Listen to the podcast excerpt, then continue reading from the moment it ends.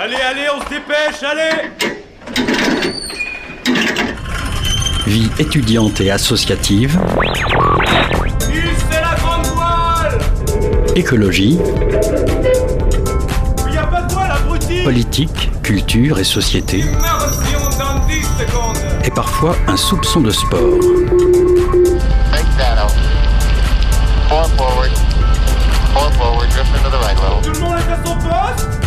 Du lundi au jeudi, 18h-19h, le sous-marin, la quasi quotidienne d'infos de Radio Campus Angers. Vous êtes en direct sur Radio Campus Angers, il est 18h tout pile. Bonsoir à toutes et à tous et bienvenue à bord du sous-marin. Au programme ce soir, c'est la folie des chroniques. On a vu les choses en grand aujourd'hui. On écoutera la chronique de Lise, ancienne stagiaire, qui a souhaité parler du crop top, ce fameux haut cours qui avait fait débat dans les lycées à la rentrée 2020. On accueillera également Loïc, comme tous les jeudis bien sûr, et Herman fait son grand retour sur les ondes de 103 FM ce soir. On a hâte. En exclu sur Radio Campus Angers ce soir aussi, vous pourrez écouter Univox, une émission faite par nos collègues de Toulouse. Cécile Cabarou a discuté avec Charlotte Dewarumé et Maxime Nickel de La Bulle, l'association alpha des étudiants et étudiantes autistes en France. Restez avec nous, le sous-marin traverse l'océan pendant une heure ce soir.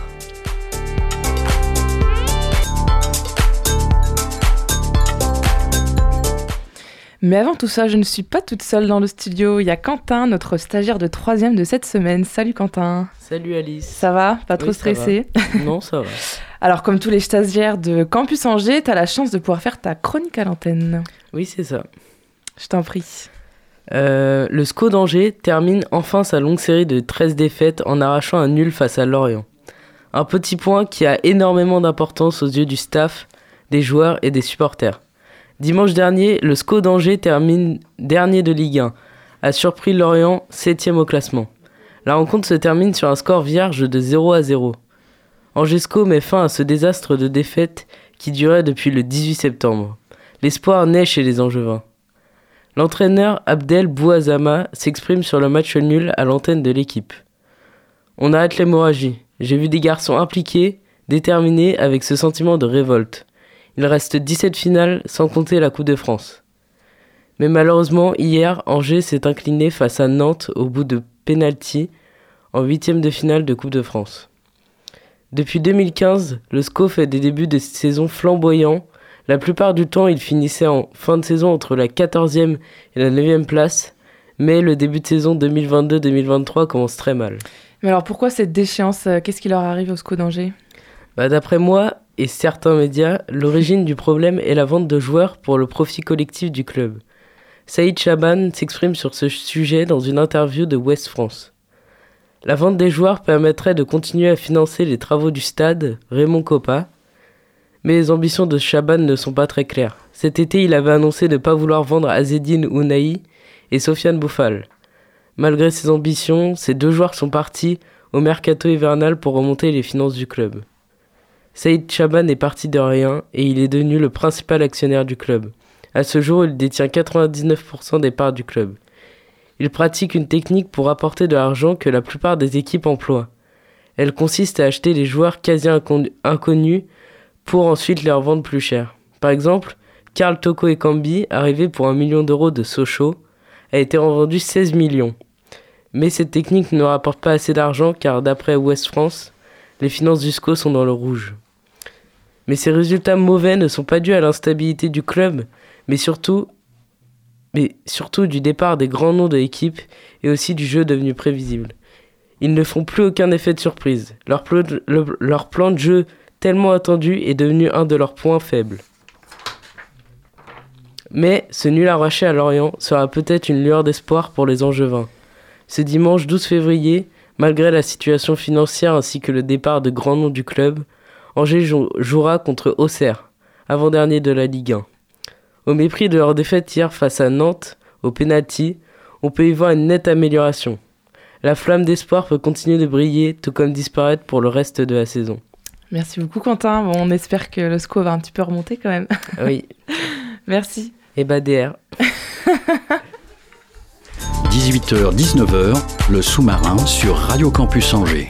Avant les vacances de Noël, Lise, étudiante en licence de langue étrangère, était stagiaire chez nous à Radio Campus Angers. Elle a eu l'occasion d'enregistrer une chronique sur le crop top. C'était avec Augustin. On écoute tout de suite. Hello Lise, tu vas bien? Super, et toi? Aujourd'hui tu as... Oui moi ça va, super.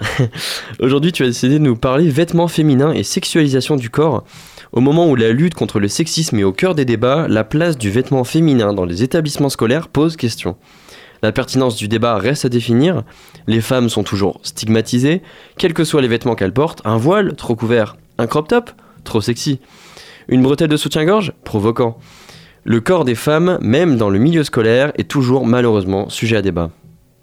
Comme l'a prouvé le mouvement hashtag lundi 14 septembre, mouvement de jeunes filles revendiquant leur liberté de s'habiller telle qu'elles le souhaitent, la tenue est un sujet primordial à l'école.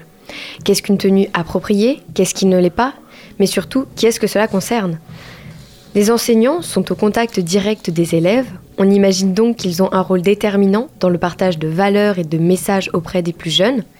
Et pourtant, Annabelle Bricot, 52 ans, enseignante de français dans un collège public, témoigne de son étonnement lorsque la longueur de la jupe d'une enseignante est commentée par un collègue homme. L'adjectif mignon faisait partie du vocabulaire de ce dit collègue ce qui n'est pas, sans rajouter, un jugement dont on se serait allègrement passé. Effectivement. Surprenant, n'est-ce pas? Surtout lorsqu'on sait que ce, que ce même homme était professeur d'enseignement moral et civique. Ces professeurs ne sont-ils pas au premier plan de l'apprentissage du savoir-vivre ensemble, de l'égalité et de la lutte contre le sexisme? Selon Charles Houdin, 25 ans, professeur d'anglais dans un lycée public, il en est de la responsabilité des professeurs de, je cite, faire passer le message de façon régulière et de prêter attention à ce qui se passe en cours. Alors si malheureusement certains professeurs ne sembleraient pas véhiculer le bon message, que peut-on quand même mettre en place? Par exemple, les établissements scolaires ont chaque année l'occasion de faire intervenir des animateurs formés sur la question des stéréotypes de genre. Charles Houdin affirme que les directeurs directrices des établissements ne sont pas toujours formés pour lutter contre les inégalités, les inégalités de genre. Ou bien les mesures telles que la prévention s'avèrent inefficaces car trop peu impactantes. Et pourquoi alors? Parce que pour qu'un message passé à l'école continue à faire écho, il faut que la cellule familiale joue son rôle et abonde dans ce sens. Par contre, tous deux s'accordent à dire que oui, l'école doit être le relais de cette lutte contre le sexisme. Mais comment réagit-on en tant que professeur lorsque la tenue d'une jeune fille est remise en cause?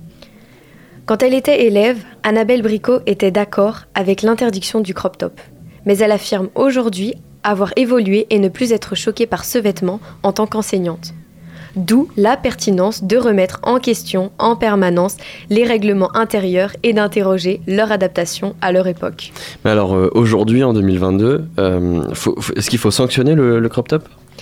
Dans le lycée où travaille Charles Houdin, les professeurs doivent, en théorie, refuser les jeunes filles qui portent un crop top.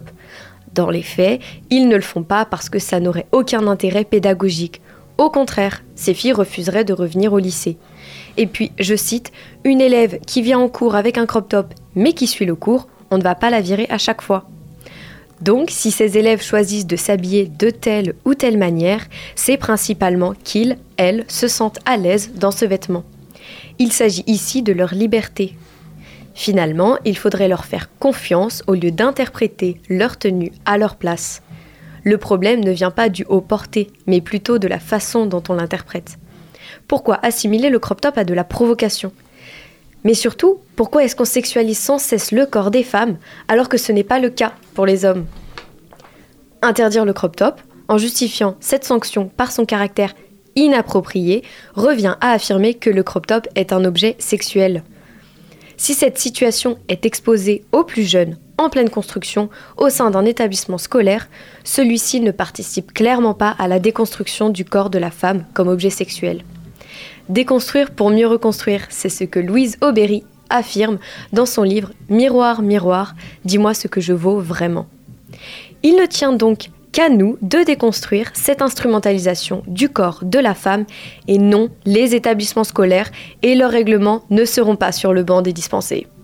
Merci beaucoup Lise pour cette super chronique. C'est ta première chronique euh, sur Radio Campus avec ton stage et ta seule puisque tu nous quittes. Mais euh, ce fut un plaisir de t'avoir euh, parmi nous. Merci encore à Alice pour cette chronique et on espère qu'elle kiffe bien aux États-Unis. Tout de suite, une petite pause musicale sur le Centre FM.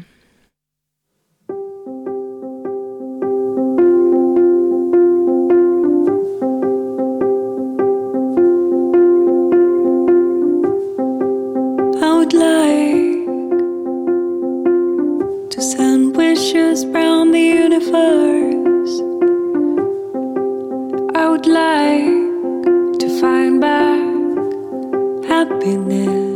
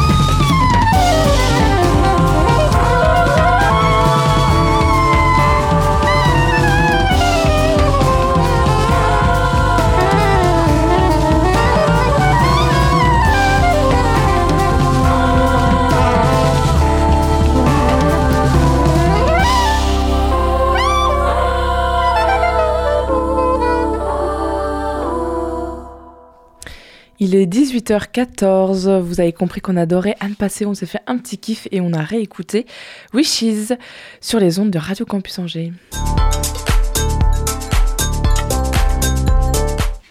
On est jeudi et c'est l'heure d'accueillir Loïc dans le studio. Salut Loïc. Salut. Ce soir, tu vas nous parler du porte-avions Foch qu'on a coulé au large des côtes brésiliennes. Construit dans les années 50, le Foch permet à la France d'affirmer un peu plus son indépendance militaire. Quelle a été son histoire? Alors, le Foch, il faut savoir qu'il a participé aux essais nucléaires menés par la France dans le Pacifique et au déploiement de l'armée française lors des guerres en ex-Yougoslavie. Retiré du service en 2000, le Brésil décide de le racheter pour pas grand-chose, mais en 2017, il est désarmé pour de bon car euh, considéré comme euh, vétuste. Un acquéreur turc veut bien le démanteler, mais au final, l'accord ne pourra pas se faire car la Turquie a réalisé que la contenance du navire en amiante était peut-être au-dessus de ce qu'elle avait imaginé, alors que le bateau était dans la mer Méditerranée, donc il a dû faire demi-tour. Le 3 février dernier, la marine brésilienne a décidé de le faire couler. C'est la fin d'un monument français du domaine militaire. Et comment les associations écologistes ont réagi? Ah bah, elle condamne bien sûr euh, cette décision. Les ONG environnementales telles que Greenpeace, euh, Sea Shepherd et Basel euh, Action Network Quel accent et- Merci, je t'en prie. Estime que ce naufrage causera des dommages incalculables et dénonce une violation de trois traités internationaux sur l'environnement. Le porte-avions étant déjà à bout de souffle et à démanteler avant sa vente, euh, l'ONG euh, Robin des Bois estime que la France a une part de responsabilité en fait dans, euh, cet événement. Pour l'ONG, la pollution de l'épave va provoquer la mort de crustacés, de poissons et d'une flore adaptée aux conditions extrêmes des 5000 mètres où le bateau a été coulé. Voilà. Est-ce que le Brésil a répondu à ces critiques? Eh ben, selon la marine brésilienne, face au risque qu'impliquait le remorquage en raison de la détérioration de la coque, euh, la seule solution, en fait, c'était de couler le porte-avions, mais le couler de façon contrôlée. Le ministère public fédéral a tout de même tenté d'arrêter l'opération en multipliant les recours devant les tribunaux, mais en vain. Et en France, est-ce qu'il y a eu des réactions Alors j'ai cherché des réactions d'élus d'abord, mais il n'y en a eu aucune. Par contre, côté militaire, oui, le général Pellistrandi a réagi sur euh, BFM TV et a déclaré que, je cite le général, quand vous avez des bateaux qui coulent, qui transportent de la marchandise, ils transportent beaucoup plus de produits dangereux et contaminants que ce porte-avions qui était à l'état de ferraille. Alors toutefois, euh, selon le ministère public fédéral brésilien, ce porte-avions contenait 9,6 tonnes d'amiante et 60... Oula, pardon, trop de chiffres, euh, en plus un gros chiffre celui-là, euh, 644 tonnes d'encre. Alors ça fait beaucoup, et pour le plongeur et explorateur Alexis Rosenfeld, il aurait fallu dépolluer la structure dans un chantier pour ensuite créer une capsule temporelle en eau peu profonde qui aurait fait le bonheur des plongeurs. Ben, le Foch euh, est donc allé rejoindre des autres bateaux au fond de l'océan, et ce qui est sûr, c'est qu'il mettra un certain temps à se désagréger. Il côtoie le Titanic désormais. Merci beaucoup Loïc et je pense que tu es en vacances la semaine prochaine. Euh, alors la semaine prochaine, j'ai eu... euh, ouais, ouais c'est ça. Alors on te revoit dans deux semaines. C'est ça. Merci beaucoup. 18h-19h, le sous-marin sur Radio Campus Angers. On vous propose ce soir d'écouter nos collègues de Campus Toulouse et leur émission étudiante Univox. Cécile Cabarou a discuté avec Charlotte Douarumé, excusez-moi pour la prononciation, et Maxime Miquel de la bulle L'Asso Alpha des étudiants et étudiantes artistes en France. Quand on néglige sa jeunesse, c'est dans le fond qu'on tombe en dépression et qu'on est incapable de préparer son avenir.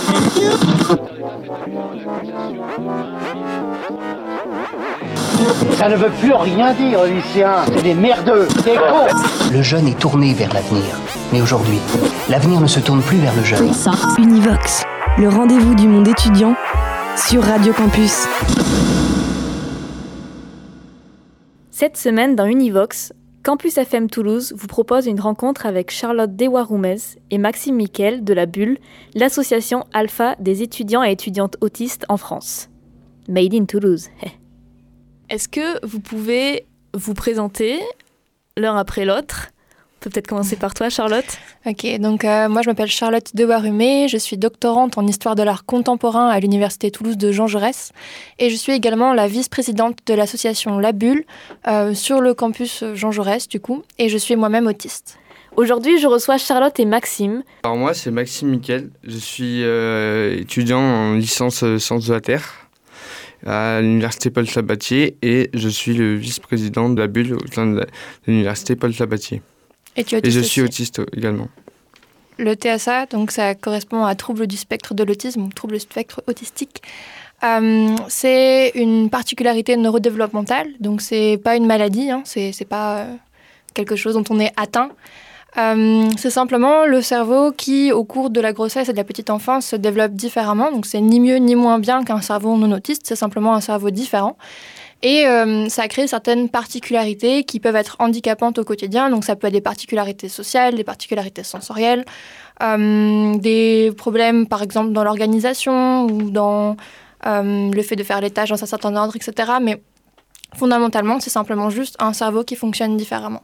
Personnellement, j'ai été diagnostiquée à 21 ans dans, dans le courant de mes études. J'ai commencé toutes mes études jusqu'au master sans diagnostic et j'étais diagnostiquée en cours de route. Euh, donc forcément, ça a eu un impact sur la façon dont mes études se sont passées, puisqu'après j'ai eu des aménagements, etc. Donc, euh, euh, donc j'ai passé toute ma vie sans diagnostic, jusqu'au moment du master où ça a été un peu plus compliqué, parce qu'évidemment avec les études, la vie adulte et tout ça, il y a plein de défis supplémentaires. Euh, donc j'étais diagnostiquée à ce moment-là, et là aujourd'hui j'ai 25 ans, donc ça fait 4-5 ans que, je suis au courant que du coup. Alors moi, ça fait euh, depuis euh, 2012 que j'ai été diagnostiqué. Et en fait euh, avant euh, j'étais déjà suivi mais euh, dans des centres, euh, enfin CMPP, euh, enfin euh, dans, la CESAD et en fait euh, il y a eu quelques doutes euh, réels euh, enfin en 2000 autour de 2012 ils ont attendu en fait avant de de faire le- demander le diagnostic auprès du CRA CRA, ça veut dire Centre de ressources autisme. donc euh, enfin ils avaient des doutes et ils ont voulu euh, refaire des vérifications En fait, il y a, euh, disons presque, une forme d'autisme par personne autiste. Euh, avant, on avait des grandes catégories comme l'autisme Asperger, l'autisme Kanner, l'autisme de haut niveau, etc. Maintenant, ces catégories-là ont disparu. Euh, on parle simplement de TSA euh, en général, et justement parce que, comme tu disais, c'est un spectre, c'est-à-dire que, comment dire? En fait, on est tous, toutes les personnes autistes sont concernées par les mêmes grandes catégories de particularités ou de symptômes. C'est simplement qu'on est chacun touché euh, différemment par ces choses-là. C'est-à-dire que on va tous avoir des particularités sensorielles, par exemple, mais elles vont se présenter différemment et selon une plus ou moins grande intensité. Il y en aura un qui sera très sensible au son, l'autre pas très sensible au niveau de la vue, etc. Donc c'est juste, euh, on est tous plus ou moins, en fait, on est tous tous différents, quoi. Mais selon le même modèle, quand même, c'est un peu compliqué à expliquer. Euh, J'avais autre chose qui me venait en tête. Ah oui, quand on parle de spectre, ça ne veut pas dire qu'on est plus ou moins autiste, parce que c'est souvent une idée que les gens peuvent avoir, qu'on est très autiste ou pas très autiste. Non, ça va, t'inquiète pas, euh, toi ça va, t'es pas trop autiste. C'est quelque chose qu'on entend souvent. En fait, pas du tout. On est vraiment tous à 100% autistes quand on est autiste. C'est simplement qu'on est plus ou moins bien adapté euh, à la vie quotidienne, à la vie normale, entre guillemets. Et du coup, on va être plus ou moins visible aux yeux des gens en général. Je sais pas si c'est très clair. Cette différence. Là, c'est moi en train de poser une question dont euh, j'étais plutôt fière en fait. d'un- D'une étudiante autiste. Quels sont les atouts des étudiants étudiantes autistes? Des atouts qui peuvent être. Et ça, peuvent c'est la réponse. euh, En général, oui. Je sais pas si Maxime, tu veux. Euh, ça dépend vraiment des personnes euh, autistes, en fait, c'est euh, très large. Hmm. Certains ont beaucoup d'atouts et d'autres euh, beaucoup moins. En fait, comme dit Charlotte, Ça peut être un peu en- essentialisant en plus de. En fait, c'est des stéréotypes positifs, mais du coup, c'est des stéréotypes dans l'autre sens. même si ça partait d'un très bon sentiment, en demandant les atouts d'un autiste, en fait, je nie un peu toutes les différences qu'ils peuvent avoir entre eux. Dans le langage commun, on appelle ça mettre les gens dans des cases. Le tout, c'est d'apprendre pour s'en défaire. Après, bah, je, enfin, je comprends. C'est souvent une question qu'on pose parce que, en gros, quand on essaie de lutter contre l'image euh, un peu hum, pathologisante du handicap ou, euh, je sais pas, les gens, ils ont tendance à, trouver ça super lourd. On parle de handicap, oh là là, c'est triste et tout. Euh, du coup, ils essaient de retourner le truc en disant, mais il y a probablement des, bons côtés. ça reste quand même bizarre, en fait, je sais pas. Est-ce qu'il y a, au niveau institutionnel, des, des aides qui existent, qui sont mises en place déjà, ou est-ce que c'est absent? Euh, Peut-être tu veux parler d'Aspi Friendly Euh, alors déjà, il y a Aspi Friendly, qui euh, un, dispositif euh, sur euh, 10 ans Mm. qui propose de l'aide euh, aux étudiants autistes. Donc euh, avec euh, et nous aide pour euh, obtenir des euh, notamment euh, un preneur de notes, euh, enfin des, euh, des aménagements pour Mm. nous aider. Preneur de notes, la carte coupe-fil pour manger, plus, enfin, passer plus rapidement parce que bon, le bruit, ça nous dérange en fait. C'est tellement, c'est tellement horrible que, enfin, on est obligé de mettre des casques anti-bruit. Et, enfin, entre autres. Ainsi que également, parfois, même les cours ou les amphis, c'est tellement problématique que quand il y a trop de bruit, en fait, ils sont obligés, on est obligé de mettre un casque. Et en fait, pour, parfois, il y a des dispositifs où le casque, en fait, parfois, il est connecté en Bluetooth avec le professeur directement pour, pour pouvoir avoir le cours dans, les, dans le casque plutôt que d'écouter le bruit à côté de l'amphithéâtre. Il faut aussi des sensibilisations, par exemple, pour les enseignants ou pour les lieux de stage, admettons. une des gros, un des gros problèmes des personnes autistes à l'université et dans le monde du travail, c'est les interactions sociales, en fait.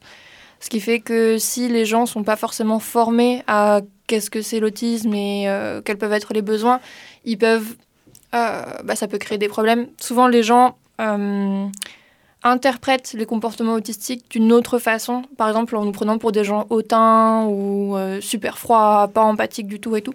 Donc euh, Aspi Friendly met en place des sensibilisations pour que les choses se passent mieux et qu'on se comprenne mieux mutuellement. On sait qu'il y a environ 500 étudiants qui sont suivis par le dispositif Aspi Friendly, mais c'est un chiffre qui est biaisé parce que euh, déjà Aspi Friendly c'est pas présent dans toutes les universités de France. Ensuite, parce que toutes les personnes autistes ne euh, se font pas reconnaître par les services handicap de l'université, donc c'est difficile de savoir qu'elles sont là.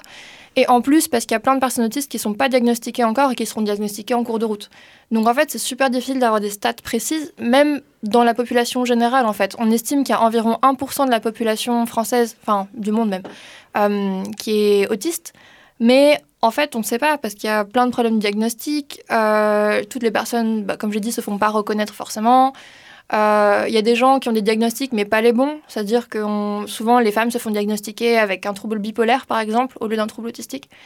Euh, donc c'est vraiment super difficile d'avoir des chiffres précis et encore plus dans le monde universitaire du coup. Peut-être qu'on peut parler un peu de la bulle? Mm-hmm. Oui. La bulle à Toulouse est l'association alpha des associations d'étudiants autistes. En fait, il n'y en a que 3-4 en France. Elle est transuniversitaire, représentée par Charlotte sur le campus Jean Jaurès, par Maxime sur le campus Paul Sabatier. Et ils sont encore à la recherche de quelqu'un à Capitole.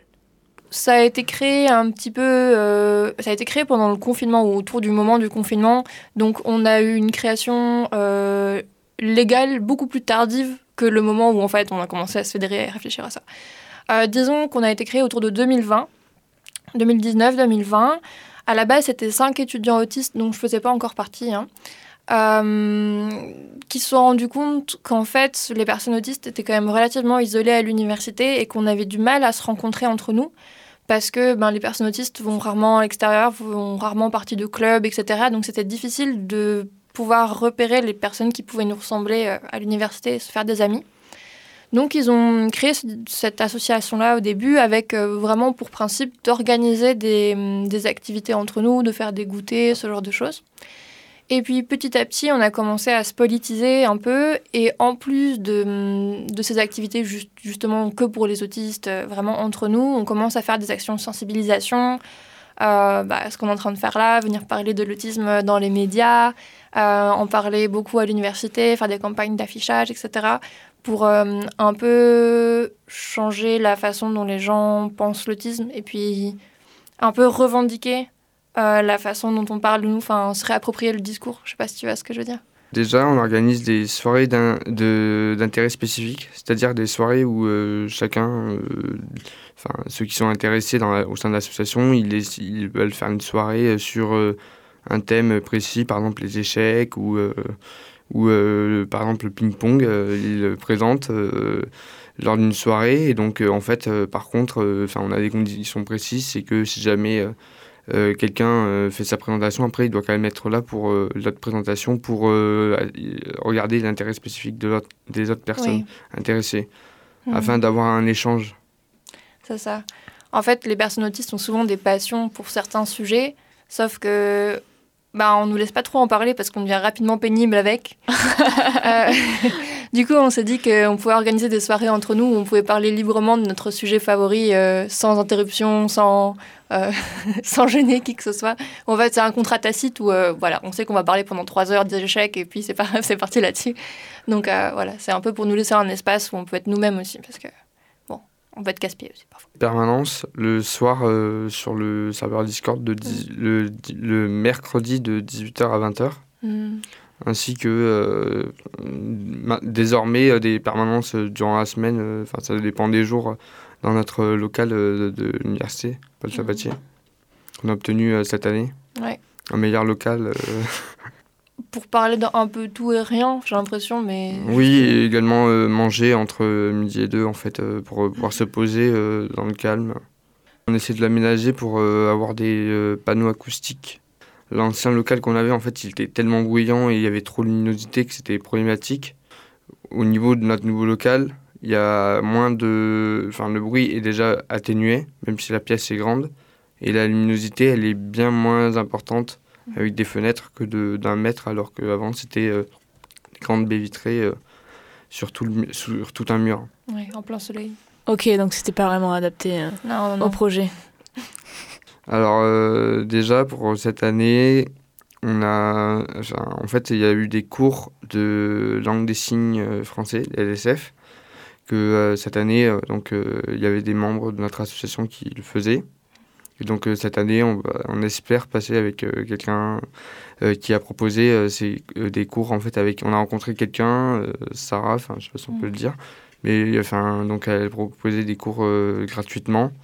Donc on va voir, enfin on va essayer de continuer avec elle et peut-être euh, en, en espérant peut-être un financement pour pouvoir la payer en fait pour euh, parce que bon enfin tout, tout- enfin toute activité mérite quand même salaire un peu on va dire. Et après qu'est-ce que j'allais dire Euh, on va continuer les permanences pour Mhm. cette année. Le- le- dans le local il va y avoir des activités, des goûters. euh, on espère euh, peut-être un, un par mois ou un tous les deux mois, ça dépend. Et euh, les permanences, oui, en fait, elles, sont- elles seront euh, assez euh, disparates, enfin, assez. ça dépend en fait des jours et des, de la semaine, si elle est chargée ou pas. Donc, il y aura, au- comme il y a deux personnes qui ont les clés, donc en fait, ça sera. euh, il y aura euh, soit, euh, enfin ça dépend des disponibilités, donc euh, peut-être que toute l'après-midi il y aura euh, un, un local, le local qui sera ouvert, mais en fait ce sera peut-être euh, en fait euh, une personne peut-être pour une heure et après le reste de l'après-midi sera pour quelqu'un d'autre. Hmm. Ça dépendra vraiment des jours et des disponibilités de chacun. Euh, je crois avoir vu que l'association se dit composée d'étudiants et étudiantes autistes et alistes. Ouais. Est-ce que vous pouvez me définir le terme euh, aliste? Tu veux le faire La liste, c'est les personnes qui sont non autistes mais qui appartiennent à, à l'association. Ça. Ouais, c'est ça. En gros, c'est conçu de façon à ce que le bureau soit majoritairement composé de personnes autistes, et bien sûr l'association est principalement composée de personnes autistes, mais euh, on a aussi plein de personnes qui sont neuroatypiques mais pas autistes, c'est-à-dire qui ont une autre particularité de développement du cerveau comme euh, le trouble de l'attention, les troubles 10, etc. Mais en fait, euh, il y a aussi des personnes qui sont juste intéressées par le sujet, qui veulent donner un coup de main parce qu'ils trouvent que c'est un, je sais pas, une cause qui leur plaît et qui du coup peuvent tout à fait participer. Simplement, forcément, ils prennent une part moins importante aux décisions. Voilà. Actuellement, dans le bureau, on a Laurie, qui est euh, une service civique euh, payée par Respi Friendly pour nous donner un coup de main. En gros, c'est une personne qui n'est pas autiste et dont le rôle est de un peu pallier aux problèmes que nous, on pourrait avoir en termes d'organisation, euh, de contact avec les gens, etc. Donc, elle est un peu euh, les petites mains de la bulle et elle n'est pas autiste, du coup. Bah, c'est une mixité choisie, quoi. C'est, Voilà, elle est euh, elle est contrôlée. Une volonté que- de, de communauté un peu. Enfin, Ouais, Entre autres. Il y a un danger. Alors, voilà, on va partir dans des trucs euh, politiques et tout, mais euh, un peu de récupération parfois par certaines personnes qui sont pas concernées par le sujet, mais qui vont un peu euh, se euh, donner genre un air de, de remplir une bonne cause. Je sais pas comment, comment t'expliquer ça, mais Euh, c'est souvent visible, alors là ça serait un peu me faire taper sur les doigts, mais par les parents de personnes autistes par exemple, qui vont vachement se mettre en avant, genre ouais, vous vous rendez compte, tout ce que je vis euh, en tant que parent de personnes autistes, l'autisme je connais et tout, alors qu'en fait elles sont pas concernées, mais elles se mettent un peu en avant à travers ce biais-là. Je sais pas comment tu vois Oui, voilà. Et puis ça donne du coup une image des personnes autistes euh, Biaisée. aussi différente, quoi. Mm, mm, mm. c'est quelque chose de grave, comme tu disais. hein. Tu disais au Ouais. début, euh, quelque chose de grave qui influe même sur le- Bah, l'environnement, etc. Ouais, ouais, ouais. Après, ça reste. euh, comment dire Je dis pas non plus que c'est pas un problème d'être autiste, en fait. Quand je dis c'est ni bien ni mal, c'est. euh, fondamentalement, ça, ne- ça, ça n'est ni bien ni mal. Mais en fait, on est quand même handicapé par le fait d'être dans une société où rien n'est adapté pour les personnes autistes. Donc, en fait, je dis pas que c'est pas problématique euh, d'exister en tant que personne autiste. C'est simplement que fondamentalement, euh, on- enfin, c'est juste une différence, quoi. C'est pas. Je sais pas si c'est très clair comme nuance. Non, mais je vois, c'est une position un peu, euh, un peu dure à trouver de, d'équilibre, quoi. Ouais, et qu'il ouais, faut ouais. sensibiliser. Vous direz que c'est. Si on, peut, si on parle de sensibilisation, vous direz que c'est quoi le message à. Euh, en fait, c'est compliqué parce qu'on est toujours bloqué dans une double peine qui est que si on veut avoir des aménagements et que les gens nous aident, on est obligé d'insister sur les mauvais côtés de l'autisme. Euh, typiquement pour l'université, on est obligé de dire ouais voilà j'ai vraiment besoin d'un tiers-temps parce que je galère avec ça, avec ça, c'est super difficile et tout. Alors qu'en fait, le message qu'on voudrait faire passer, c'est que l'autisme c'est juste une différence et que si on avait euh, l'adaptation nécessaire les aménagements nécessaires, on serait juste aussi heureux et épanoui que n'importe qui d'autre. Euh, c'est un peu compliqué parce qu'on est vraiment bloqué au milieu de ces deux discours-là qui sont super contradictoires en fait. Hum, je sais pas ce que t'en penses, Maxime. Mais, euh, C'est vrai que ça, en fait, euh, quand on oublie de mettre nos, euh, points négatifs, en fait, enfin, en fait, ça pose problème parce qu'on n'ose pas trop le dire et en fait, c'est perturbant, quoi. Enfin, en fait, on n'ose pas demander de l'aide alors qu'en fait, il faut demander de l'aide par nous-mêmes parce qu'on sait très bien que, en fait, si jamais on ne demande pas d'aide, euh, nous autistes, en fait, euh, bah, en fait, on est laissé à l'abandon, quoi. Enfin, Mm. donc, euh, je dirais que euh, si jamais euh, le message à faire passer, c'est peut-être de euh, pas hésiter à se faire aider. Si jamais, euh, enfin, vous autistes, euh, vous avez besoin d'aide, euh, n'hésitez pas à, de- à demander de l'aide. Ouais, ouais, complètement. Bah, en fait, euh, l'idéal, l'utopie, comme tu dis, ce serait que on reconnaisse que tous les gens ont des particularités différentes. En gros, tout est extrêmement normé, en particulier l'université. Genre, il y a un système de notes, euh, il y a un calendrier extrêmement précis. tout est ultra codifié, en fait. Alors que, mais pour les personnes autistes comme pour les personnes dont la langue maternelle n'est pas le français, pour euh, les personnes en situation de handicap en général, en fait, il faudrait pouvoir s'adapter à chaque situation. Il faudrait que les choses soient suffisamment flexibles pour que toutes les personnes puissent avoir accès à l'éducation, puisque c'est le sujet euh, là, euh, à la vie à l'université euh, en général, comme ben, le restaurant universitaire, les associations, les loisirs, etc. Il faudrait que tout soit, j'aime pas le mot inclusif, mais accessible, disons. Parce que pour l'instant, c'est vraiment pas le cas. Est-ce que vous savez si en France on est en avance, en retard euh Euh, alors là, je pense qu'on peut être d'accord, euh, Charlotte. Je pense qu'on est euh, assez en retard et euh, plus les années passent, en fait, et j'ai l'impression que c'est presque de pire en pire, en fait. Ouais. Ah ouais, ça. C'est, euh, enfin, je crois que j'avais vu, il y avait un reportage euh, sur M6. euh, ils avaient parlé, euh, on va parler un peu, un peu dans la politique, mais euh, ils avaient parlé un peu de la maison de l'autisme. Mais en fait, euh, le problème réel en France, c'est que les personnes, en fait, elles sont pas formées, quoi. Donc, euh, enfin, elles sont pas formées à l'autisme. Donc, euh, pour nous aider, en fait, c'est euh, extrêmement compliqué. En fait, on doit se former, enfin, nous autistes, en fait, on doit se former par nous-mêmes, en fait. Ouais, c'est clair. Et euh, même parfois, les méthodes, en fait, pour euh, nous, nous former, en fait, elles sont parfois peut-être plus trop adaptées, quoi. Enfin, ça dépend. Mm. Et euh, ah bah, mais euh, ouais, en fait, la France, c'est ça a un gros passé psychanalytique aussi. Euh, et la psychanalyse et l'autisme, ça fait vraiment pas bon ménage. C'est-à-dire que, euh, par exemple, il y a toute l'idée des mères frigo, où en fait, euh, les enfants autistes, ce serait causé par les mères qui sont pas assez affectueuses avec leurs enfants ou qui n'ont pas envie d'avoir d'enfants, et du coup, quand l'enfant naît, il est autiste parce qu'on l'aime pas. Plein d'idées comme ça, où en fait, on blâme énormément les parents. Euh, Il y a du coup à cause de ça tous les problèmes d'accès au diagnostic. Donc les parents, quand ils remarquent que leur enfant est différent et qu'ils essaient de lui faire passer des tests, ils vont voir des, psychologues en face qui leur répondent Mais non, c'est pas qu'il est différent, c'est vous l'élevez mal ou que euh, vous lui donnez pas assez d'affection ou quoi que ce soit.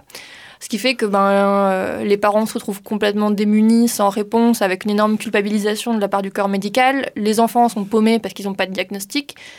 Euh, et après, euh, il y a un. Ouais, enfin, ça, du coup, ça a vraiment vachement de conséquences. Même à l'âge adulte, en étant diagnostiqué, je, je tombe encore sur des, des psychologues qui ont des réponses psychanalytiques envers moi. C'est-à-dire que je dis, ben, ouais, je peux pas aller dans un supermarché parce qu'il y a trop de bruit. Et ils me répondent, mais quelles sont vos émotions par rapport à ça? Bah, je sais pas, j'ai mal aux oreilles, voilà. enfin, je pardon, je m'énerve, mais c'est c'est relou. Et. euh, et euh, il y a aussi euh, vachement de laxisme par rapport aux thérapies qui sont utilisées. Euh, donc, on guérit pas de l'autisme. hein. On est autiste, on meurt autiste, on va rester autiste toute notre vie. Mais il y a quand même tout un tas de thérapies extrêmement intrusives qui sont utilisées sur les enfants, sur les jeunes adultes, etc., pour ben, les améliorer, les guérir, entre guillemets. Et notamment ce qu'on appelle ABA, qui est globalement une thérapie de conversion pour autistes. Euh, ça a été créé par la personne qui a créé les thérapies de conversion euh, pour les gays, hein, à l'origine, pour les personnes homosexuelles. Euh, où en gros, quand l'enfant va avoir des comportements autistiques, on va le punir, et quand il va réprimer ses comportements autistiques, on va le récompenser. Ce qui fait que euh, ben, l'enfant, il va intégrer que... Enfin, comment dire? Ouais, il va intégrer que tous ses comportements autistiques sont mauvais, il va complètement réprimer sa personnalité, et on va lui apprendre en gros ben, à refuser d'avoir des limites, quoi. C'est-à-dire qu'un un enfant qui va pas aimer être touché, eh ben, on va le forcer à avoir des câlins de la part de ses parents et on va le récompenser, ce qui fait qu'il va juste complètement euh, ben, désapprendre le fait d'avoir des limites euh, avec son propre corps. Quoi. Enfin, c'est super problématique. Et ça, ça existe encore en France. Comme l'épisode du packing, où quand un- une personne autiste fait une crise d'angoisse, on l'enroule dans des draps gelés pour euh, que le choc thermique la calme. Ouais, ça existe encore. Waouh, ça existe encore en France? Oui. Alors, euh, ABBA, c'est complètement autorisé et validé. Il y a plein de formations ABBA partout, constamment. La plupart des professionnels qui travaillent sur l'autisme travaillent sur, euh, enfin, sont formés à ABBA. Euh, le packing, il me semble que c'est assez réprouvé encore, mais c'est encore, euh, encore pratiqué dans certains, dans certains centres, etc. En tant que personne autiste qui sommes à l'université, en fait, on est juste une extrême petite portion très privilégiée des personnes autistes.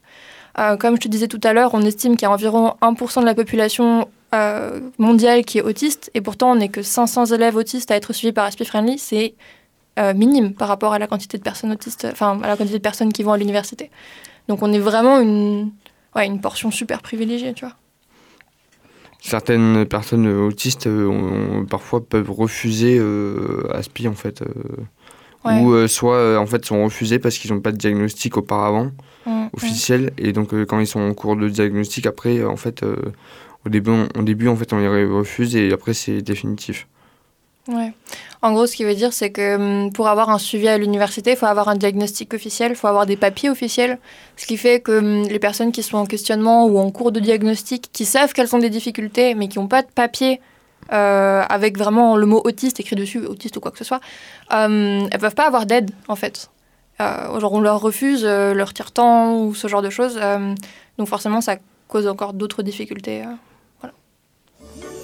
À la fois sur l'autisme et en recommandation culturelle, moi je recommande la série Extraordinary Attorney Woo sur Netflix qui parle d'une avocate autiste en Corée, donc c'est un drama coréen. Objection! Euh, c'est un poil stéréotypé dans la représentation de l'autisme, mais euh, ça parle quand même de sujets super justes. Euh, Il y a plein de problématiques de l'autisme qui sont extrêmement bien rendues et c'est super mignon, donc je, recommande, je recommande ça. On a un- une page Instagram et on va avoir bientôt un site internet, mais on a une page Instagram si les gens veulent se tenir au courant des, euh, des activités qu'on fait, des permanences du local, euh, parce que même si on est une association entre personnes autistes, on fait pas mal de choses des fois qui sont dirigées vers l'extérieur, notamment les sensibilisations, on peut participer à des activités. euh. Là, on a été contacté il y a pas longtemps par une association de biologie, euh, de de- d'escapade en nature, en gros, euh, d'entomologie, trucs comme ça. La, la dryade, Ouais, c'est ça, pour euh, leur faire une sensibilisation à l'autisme. Donc, euh, on est sollicité, par d'autres associations pour les sensibiliser à l'autisme. Donc voilà, s'il y a des gens qui sont intéressés pour voir un peu nos actions, ce genre de choses, c'est la bulle autisme sur Instagram. On exploite facilement.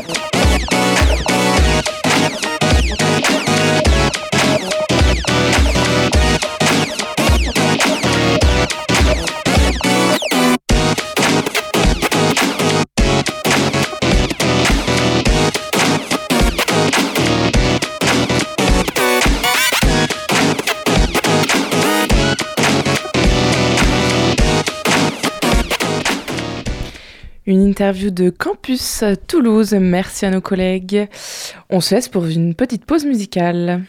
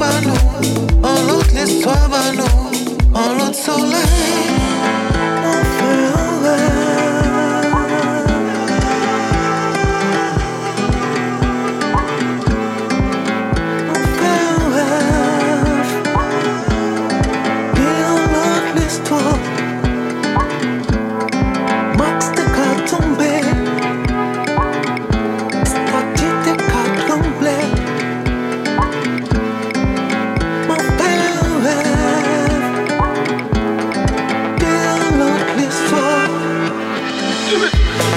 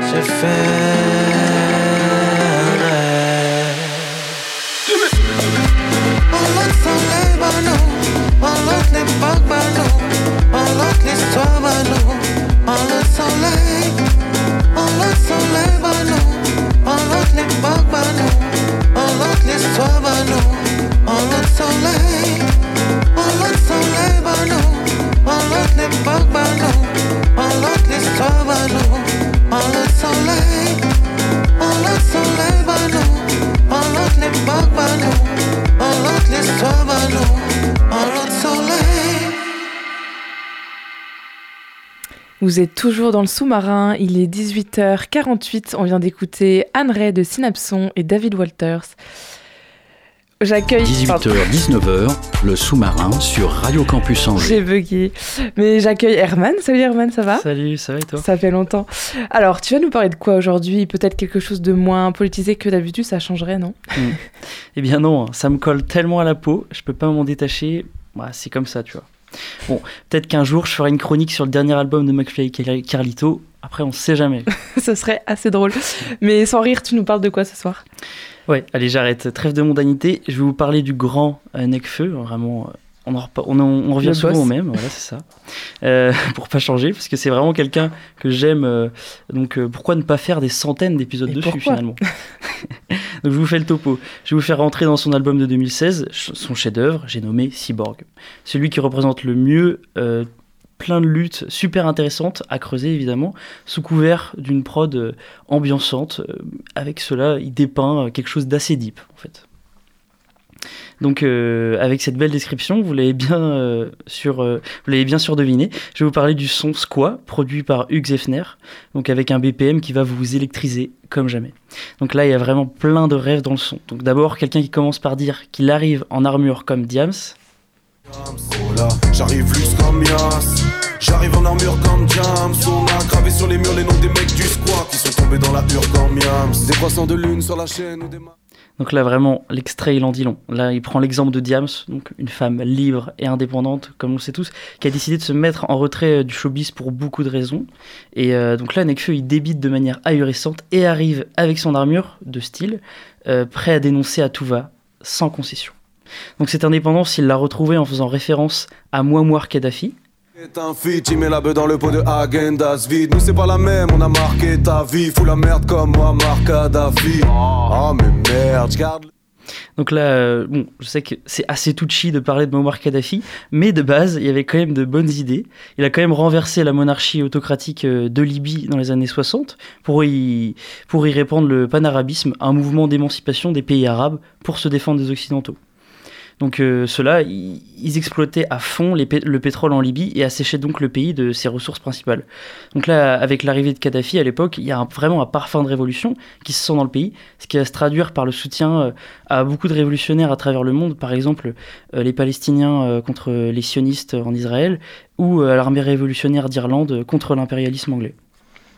Donc là, euh, Nekfeu, lui, il se voit comme Kadhafi en mettant un gros coup de pied dans la fourmilière système pour le ronger par une oppression des plus forts, évidemment, contre les plus faibles. Donc vraiment, c'est très fort. Il a vraiment pas peur des retombées, mais bon, il est protégé par son, armure tel un perso de Saint Seiya. Et là, il en remet une couche sur l'impérialisme des Occidentaux. Il n'en finit vraiment jamais. Dans la. Oh là. Ça fait bizarre de voir les keufs reconnaître ma tronche. Je suis sûr qu'eux aussi ils aimeraient connaître Macron. Big up à mes militaires en service que l'État trompe. Et les ils ne protégeront que les patrons. Tu vois bien qu'ils nous aiment pas trop.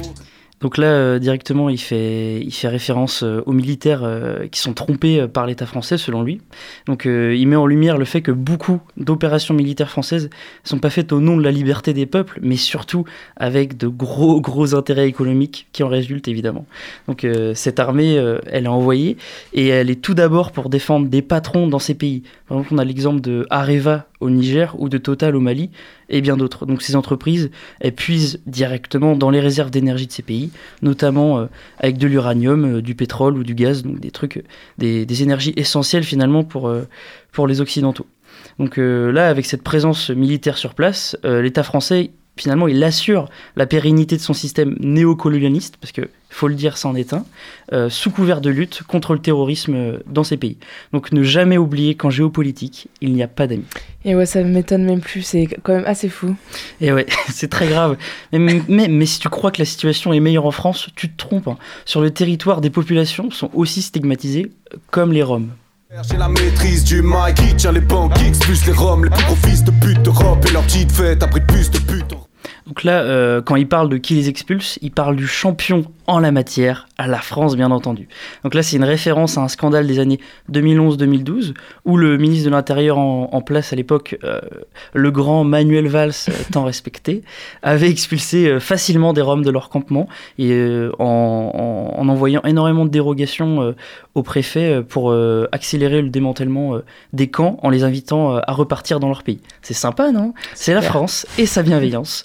Qui plus est, pour couronner le tout, l'État, il donne une pension de 300 euros aux Roms pour qu'ils rentrent dans leur pays.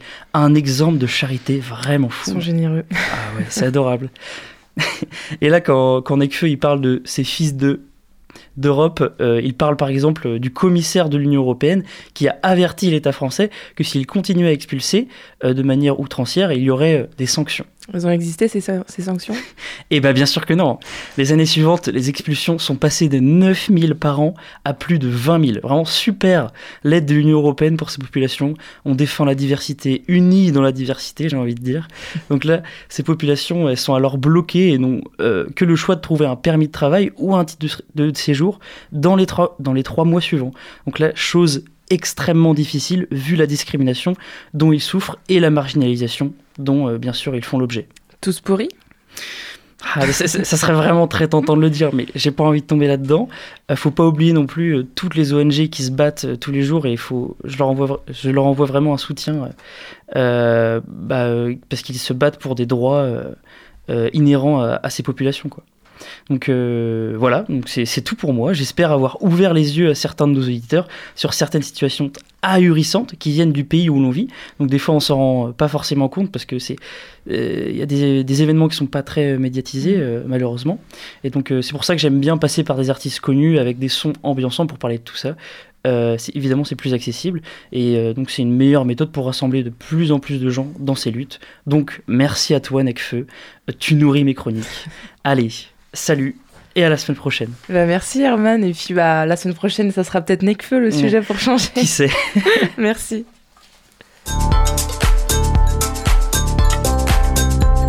Et justement en parlant de Necfeu, on va écouter la chanson en entier.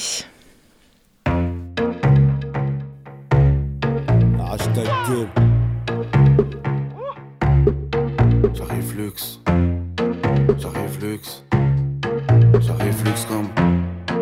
J'arrive luxe comme.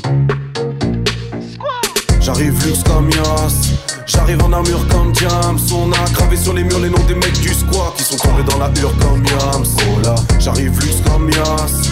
J'arrive en armure comme Jams On a gravé sur les murs les noms des mecs du squat Qui sont tombés dans la hure comme Des croissants de lune sur la chaîne ou des Magen David Fachote à la haine, on a maqué ta fille Avec Uxer. Quand on maquette un feat Tu mets la beuh dans le pot de Agendas. Vide Nous c'est pas la même, on a marqué ta vie. Fous la merde comme moi, Marc Kadhafi Oh mais merde, j'garde le sourire comme mes mères. Fais tourner ta potion s'il te plaît J'fais tourner ma portion de blé. On est en 2001, j'écris S-Crew dans le RERC Ça galère sec quand mes potes de blé. Personne aimait ma gueule avant de percer. Je gagnais des battles avant les RC. T'écoutais pas de rap avant les RC. Tu ferais mieux de me remercier. Je me défoule contre tes textes. Pendant qu'Hakim pilote l'audi. T'as beaucoup trop de défaites, t'as cassé les prix, clap clap, c'est le bruit de mon public qui m'applaudit. J'aime la scène quand y'a tous mes gus dans le tourbus, j'ai fumé des forêts de séquoia. J'étais souvent un sec roya. Et maintenant, j'arrive luxe comme Yas. J'arrive en armure comme Jams. On a gravé sur les murs les noms des mecs du squat qui sont tombés dans la hure comme Yams. Oh j'arrive luxe comme Yas. J'arrive en armure comme Jams. On a gravé sur les murs les noms des mecs du squat qui sont tombés dans la hure comme Yams. Oh ça fait bizarre de voir les keufs reconnaître ma tronche. Je suis sûr que aussi ils aimeraient connaître Macron. Big up à mes militaires en service que l'État trompe. Bellec à vous, ils ne protégeront que les patrons. Tu vois bien qu'ils nous aiment pas trop. Ils se battent que pour le fric, les vies sont divisées en classes. Les voyous deviennent des patrons. Les patrons jouent les flics, les flics sont déguisés en casseurs. Ça tire des flashballs dans la tête des manifestants. Grosse patate, vas-y pose ta plaque. Dans l'équipe, y a des grosses carlas. En mode Uber, grosse caisse, grosse basse, costard black. On défraie la censure des plus sœurs su. J'ai des frères et sœurs sûrs dans plusieurs zup. Mes prédécesseurs su, j'ai des cernes si. Je suis en club ce soir, c'est que des heures su. Sur la route en famille comme les gypsies. Tu veux un feat, je peux pas, j'ai psy. La somme n'est jamais dérisoire quand on revient de Ressoir. Fais la transac quand y a un parking vide. Ouais, en ça. Si tu trahis, tu reçois des traces mauves sur la face comme Lamborghini. J'arrive luxe comme Yas. J'arrive en armure comme Jams On a gravé sur les murs les noms des mecs du squat Qui sont tombés dans la hure comme Yams Oh là, j'arrive luxe comme Yas J'arrive en armure comme Jams On a gravé sur les murs les noms des mecs du squat Qui sont tombés dans la hure comme Yams Sur le terrain ou à l'arrière, à la ZZ Tu as 7 avec Catherine, on refait cette scène Ouais, je tourne avec Catherine du 9 Mais la maille ne vaut pas le prix d'une âme Il faut y faire, j'ai la maîtrise du mic Qui tient les qui expulse les roms? Les plus gros fils de pute d'Europe Et leur petite fête après plus de pute en robe un tribunal. Zorica, plusieurs déclinaisons, maillot de hockey floqué, mon équipe et son bokeh. Je suis sûr que les animaux méprisent les hommes comme la sclérose en plaques. J'aimerais détruire les os. T'aimerais qu'on te regarde, mais connais-tu ton rôle? Quand y a une corrida, je suis du côté du taureau. Beau être la plus belle et ne passe pas ton charme si t'es basse quoi comme Charles. Je veux une femme white comme Walter ou black comme James qui me fait des plats comme j'aime. Dans mon squat que des meufs bien, pas de taspé. Si une taspé vient, ça va faire des passes des namasté. J'arrive luxe comme Yas, je suis plus David, toi t'es plus Goliath.